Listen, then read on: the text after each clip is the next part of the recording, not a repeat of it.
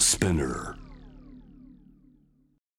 エリアンフォン3 J-WAVE ジャムザワールドアップクローズ木曜日は私堀潤がお送りしております。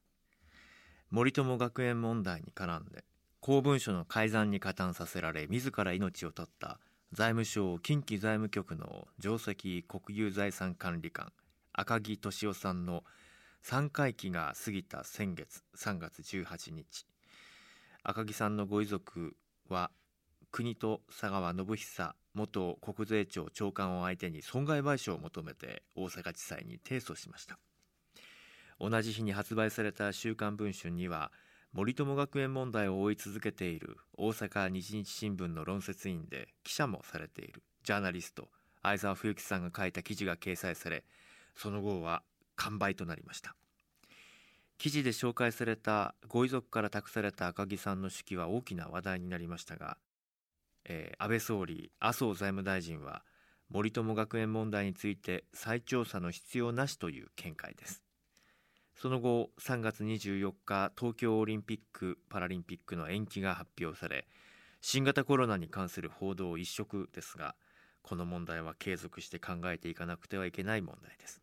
そこで今夜は相沢冬樹さんと電話をつないでお話を伺います。相沢さんこんばんは。こんばんは。よろしくお願いしますはい、よろしくお願いします。先日はスタジオでもお話を伺いましたが今日はああ、のそうでしたね。お電話でのお話になりますがよろしくお願いしますはい、よろしくお願いします。えー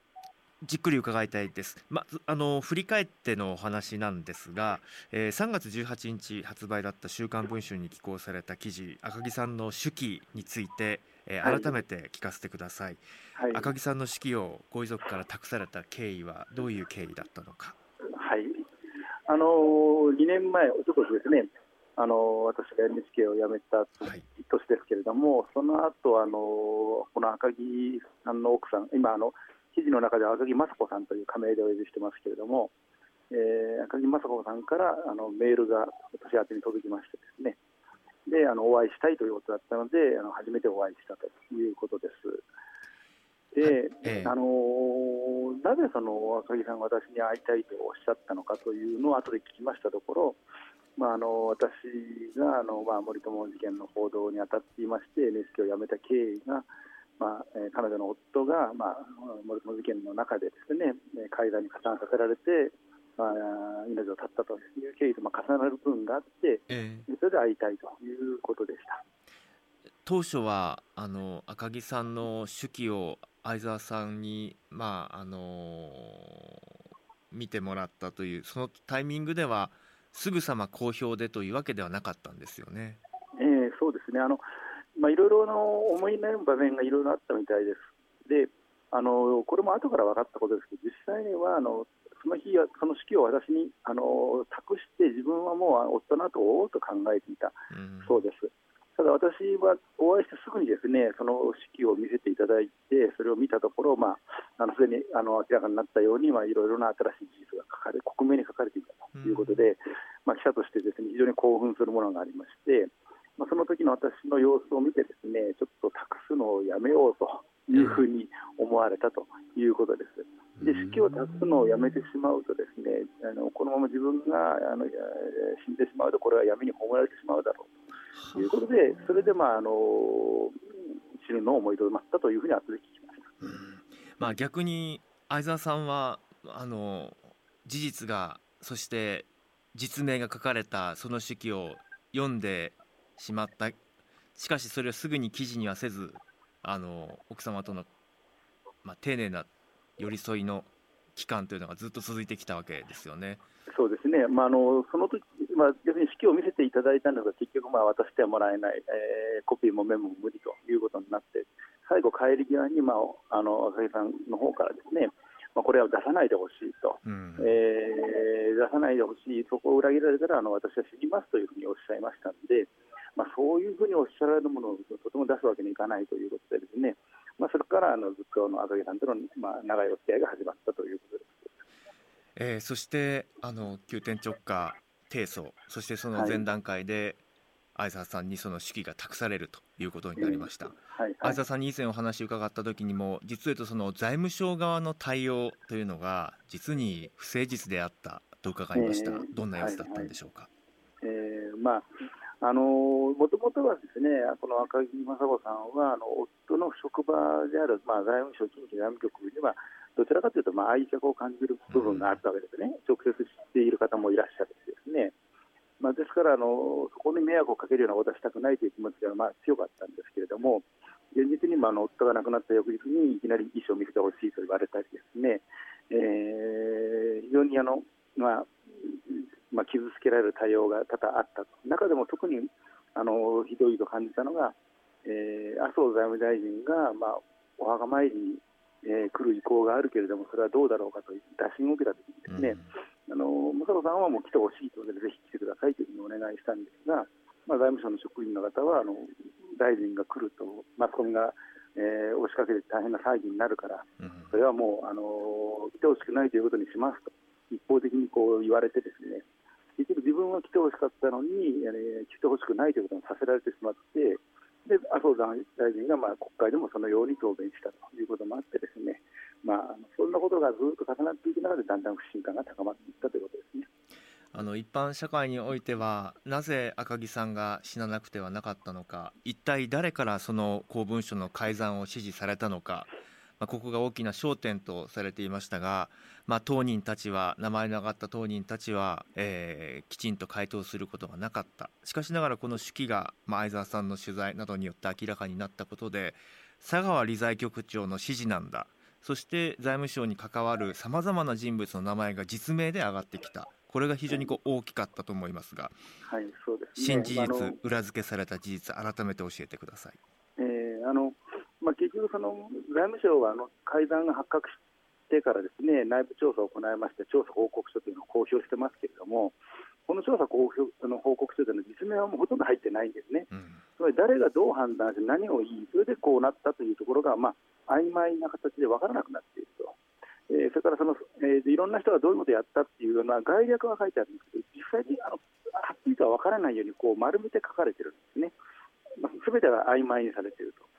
一方で赤木さんの式にはその辺が非常に具体的に実名入れで誰がこの時どういうふうに発言しどんなふうにあのしてこの改ざんが行われたかということが書かれています。初めて我々はこれでですねあの改ざんの実態の一端を知ることができたということなんですね。うん、あのその報告書さえ検証のリポートでさえ丸まった情報しか出せないという状況に一体何がその裏に隠されているのか一体誰に忖度したのか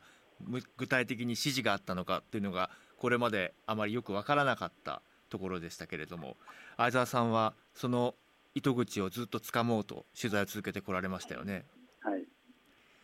実際に検察が動きながら踏み込むことができなかったこの背景についても事実は明らかになってきたのでしょうか、まあ、あの事実がはっきりと分かったというよりもですねあの だんだんだんだんこう全容が見えてくるという形なんでしょうか、まあ、あの検察について言うとですね今回また一つ新しい事実が分かっています、えー、それはですね、えー、当時赤木さんがえ改ざんについて克明にあのはっきりと分かる、え資料を、え作ってデータとして、えファイルを自分の職場のデス、パソコンに残していたと。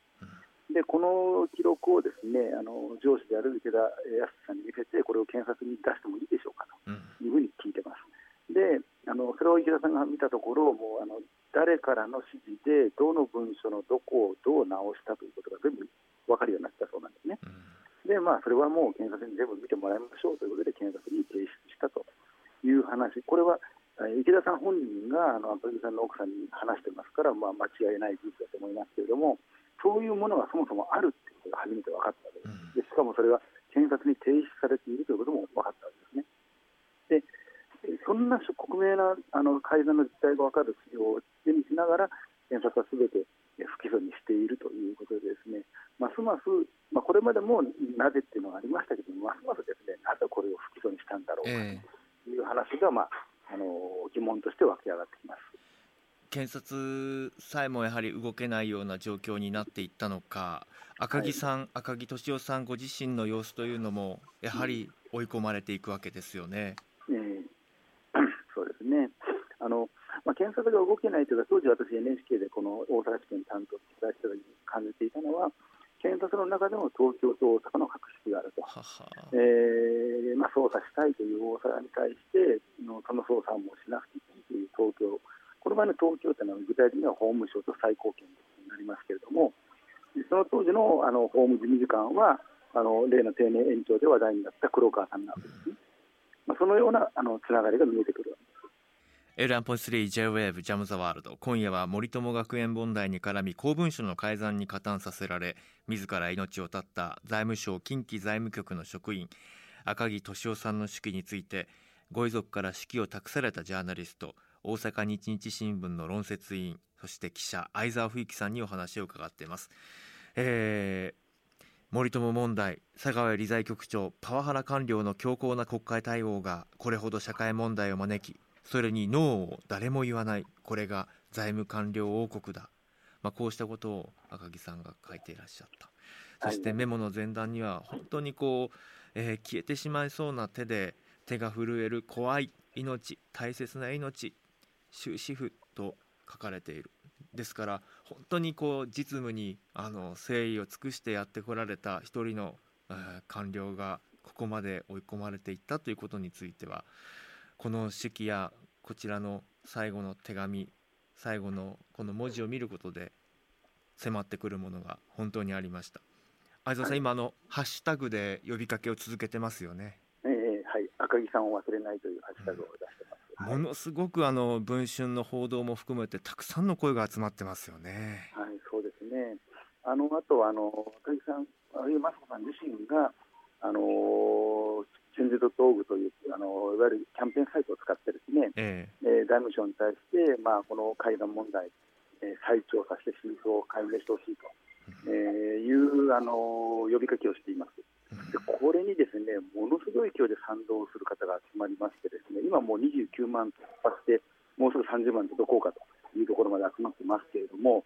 えー、これをですね、えー、このえー、キャンペーンサイトの主催者が驚きましてですね、うん、えー、過去に日本でこのサイトで行われたキャンペーンの中で最多最速の集まり方なんだそうです、賛同がですね。そうですね、えー、でまあ、それだけ多くの方が共感されていると、うん、そしてあの実際にあのそのメッセージも出す。赤井さんのところに寄せられていて、まあ、それも皆さんあの支援したい、共感しますというあの言葉が寄せられているわけですね、うん、まあ、あのそういうふうな形で、それがですねまたその赤木さんを非常に心強くあの力づけているという状態になっています。実際あの、番組にもたくさんのコメントが来ております。チュラさん、はい、森友学園問題で亡くなられた赤木さんの奥様の有識者によって構成される第三者委員会を立ち上げ公正な調査の実施を希望しますという意思に賛同しチェンジ .org のサイトで署名しました。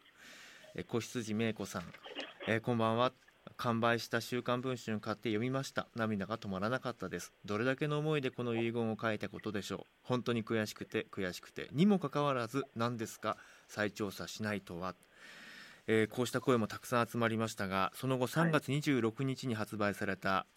相沢さんの第2弾の記事では8億円の値引きは問題だったと森友学園が取得した土地の売買担当者が赤木さんの妻に語っていたことを明らかにされていたという記事でしたよね。はい、はい、そうですね、まあ、そもそもこの公文書の改ざんというものがなぜ行われたかというと、その改ざんされた文書というのは、すべてその森友学園に国有地を売買するにあたっての関連文書なんですね。ということは、その国有地の売買に問題があったんじゃないかという疑問が当然湧きます。うんで国有地は8億円の値引き、9億円のものを8億円値引きして1億3400万で売ったということはもう分かってますけれども、まあ、あの財務省、えー、政府は、まあ、ずっとですね、これはあの、えー、土地に埋まっているゴミの撤去費用として値引きしたんだから、正当な値引きなんだという説明を、まあ、ずっとこれまでしていました。うん、えー、ところがその、党の値引きをして土地を売った当事者であるその赤木俊夫さんの直属の上司がですね、8億円というのは問題があると。8億円値引きしなきゃいけないという確証がないというふうにですね、はっきり言ってるわけですね。うん、えー、そうすると、まあ、当然、赤木さん、また赤木正和さんとしては、やはり夫はこの土地取引の不正を隠すために改ざんさせられたんじゃないのかと、だから土地取引のことまで含めて、すべて全容解明して、ちゃんと真相を知らせてほしいと、こう望んでいるということなんですね。そして今日発売の「週刊文春」には赤木さんのご遺族のもとを訪ねた財務省幹部がご遺族の前で語った言葉が詳細にレポートされています。そして相沢さん自身がその幹部に直撃取材を行ってその反応というのも書かれています、まあ、幹部は一体何を語ったのかというのを意訳するともともと文書は改ざんする必要はなかったけれども、まあ、野党がマスコミが騒ぐから騒ぐ種になるような箇所を改ざんしただけなんだというような趣旨の話をしていたと聞きました。はい、相沢さん、あの具体的にはどういう人物が、まあ、今回の検証報告の内容にも関わってくる担当官だったと思いますが、結局はそのじゃあ安倍さんとは関わりがあるんですかないんですかというところがまあ大きな疑問点ではあるんですが実際この取材の中ではどんな証言が引き出されたんでしょうか？あの赤井さんの奥さんもね雅子さんもまさにそれを聞いてるわけです。うん、安倍さんがあの関わっていたら辞めるという答弁をしたけどもそれは関係があるんじゃないですかというふうにズバリ切り込んで聞いたときにですねこの調査担当者がえーまあ、安倍さんがあのやめやめると、管理をしてたらやめるという答弁をしたことで、まあ、国会が炎上しで、野党から質問が相次ぎ、でそれであの財務省理財局が、まあ、公務所改ざんすることになったと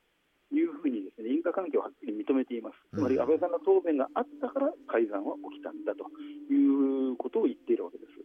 なんとかその国会を穏便な形で乗り越えなきゃいけなかったから、そういったこう趣旨の色合いでしたかね。まあ、あのそういうことになるんですけど、そもそも国会を穏便にしなきゃ、終わらせなきゃいけないということになぜそんな国会が炎上したのかというと、結局、安倍さんのですね私も妻も関わっていたら、総理大臣も国会議員も辞めるという答弁をした、と言い切ったことが、まあ、引き金になっているわけですから、まあ、そこが結局、あの改ざんの直接の引き金になったんだということを、まあ、調査報告書をまとめた担当者が言ってるわけですから、非常に重い発言だと思いますしかもあの相沢さんの視点として描かれていたのは、この官僚の方は、安倍総理のことを総理と呼ばずに、安倍さんというふうに呼んでいた、そこに少し注目がされてましたよね。ええ、あのやっぱりおかしいんですよね。あの普通、中央関東の官僚がですね総理大臣のことを安倍さんなんて呼ばないわけです。必ず総理と呼びます。うん特に外部の人に対してはですね。ところがこの人は、この今回そのあの、赤木さんの奥さんに説明するときに、一貫して安倍さんという言い方をしてるんですよね、いつでも総理と呼んでないんですよ。でこの安倍さんという言い方というのは、あの結局その、この人が安倍総理をどう見ているかということを示していると思いますし、なおかつその発言の中にですね、安倍さんが総理じゃなかったら変わるんですけどねっていう言い方までしてるんですね。総理じゃなかった総理じゃなくなくなったらか、総理じゃなくなったら変わるっていうのは、総理を辞めたら変わるっていうのは、もうこれもあの官僚というのは基本的にはね、あの総理大臣に使えるわけですから、ええ、その人が辞めたら、え変わるのにっていう言い方をするというのは、まあ、やはりよほどですね、まあ、思うところがあるんだろうというふうに感じます。まあ、これ、察するに、安倍さんのせいなんですというふうに言ってるような